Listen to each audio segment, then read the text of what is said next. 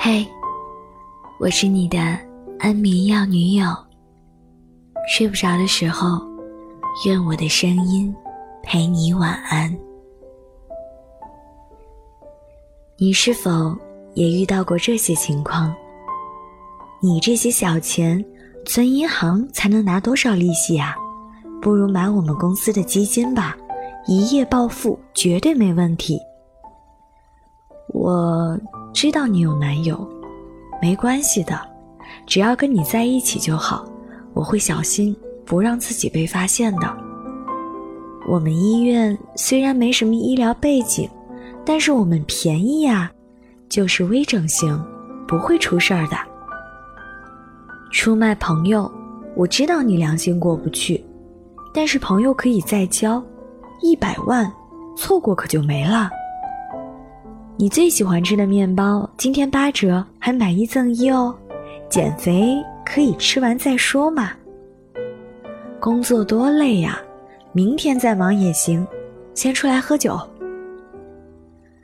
这些诱惑，真是想想都很难拒绝。但是这些看起来诱惑满满的东西，吞食后的代价却是惨痛的。每年有多少人因为炒股而破产？演艺圈有多少人为我们演绎了出轨的代价？又有多少人因为去没有资质的整形医院而毁容？出卖朋友获得利益，却再也无法被信任。吃进肚子里的东西，让你离目标身材越来越远。那么，明知诱饵危险。为什么还是会有那么多人上钩？一条鱼向前方游去，众鱼纷纷阻挡，危险！千万别游向那里。为什么危险呢？那条鱼问。众鱼心悸道：“那里有很多诱饵，我们不少同类有去无回。”鱼说：“诱饵搁在那里。”它不会伤害你，只有当你经不起诱惑去吞食诱饵时，那才危险。对呀，食物并不会自己动手，第三者也不会真的给你下迷药。生而为人，你也有拒绝的权利。所以，危险的不是诱饵，而是一颗经不起诱惑的心。David 被妻子的朋友 Coco 告白了，Coco 深情地看着他说：“我也不想当第三者，只是我看到你对他那么好，忍不住对你动了情。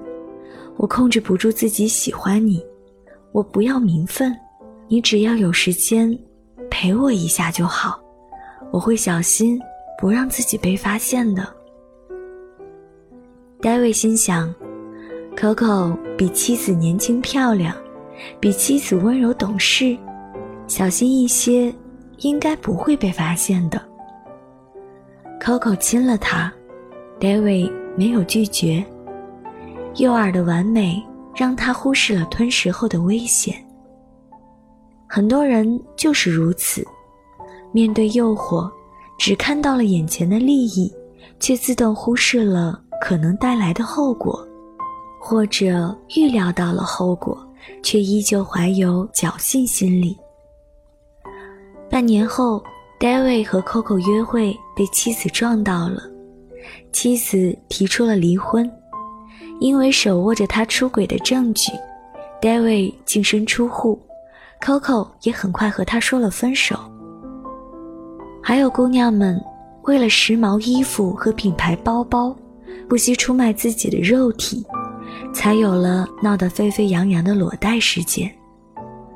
其实他们不知道，命运馈赠的礼物早已在暗中标好了价格。那些看起来美好的诱饵，谁不爱？但是为此付出的代价，真的值得吗？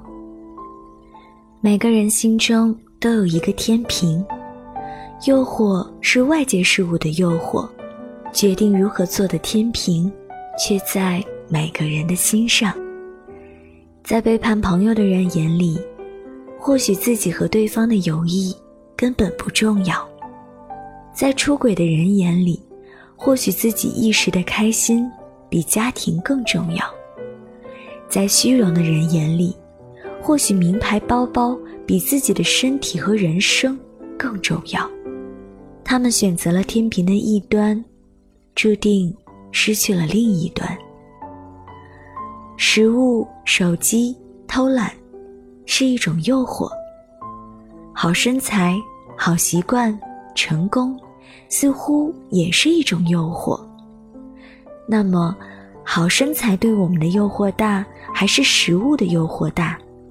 升职加薪对我们的诱惑大，还是一时偷懒的诱惑大？健康的身体对我们的诱惑大，还是熬夜玩手机的诱惑大？长久来说，好身材、健康、成功的诱惑更大呀。但是好身材的维持、健康的保持，需要的时间更久，所以更多的人选择了更容易达到的事情。所有的不良诱惑，会像毒品一样，慢慢渗透你的心。别等瘾发作的时候，再也控制不了自己。已经晚矣。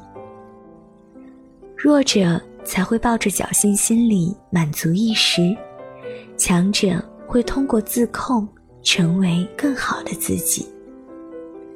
人有选择的权利，也有为自己的选择买单的义务。不要因为孤独就放纵自己，不要因为生活平淡就去出轨，不要因为好奇。就去做不该做的事，不要因为长大了，就成为自己讨厌的人。这个世界诱惑太多，浮华也太多。保持平常心，坚强独立，深情而自制，知道什么是最重要的。骗子的包装再光鲜亮丽，他们使用的伎俩再盖世群雄。只要你坚定自己的内心，不为其诱惑所吸引，那么你永远不会受骗。对自己的欲望负责。晚安。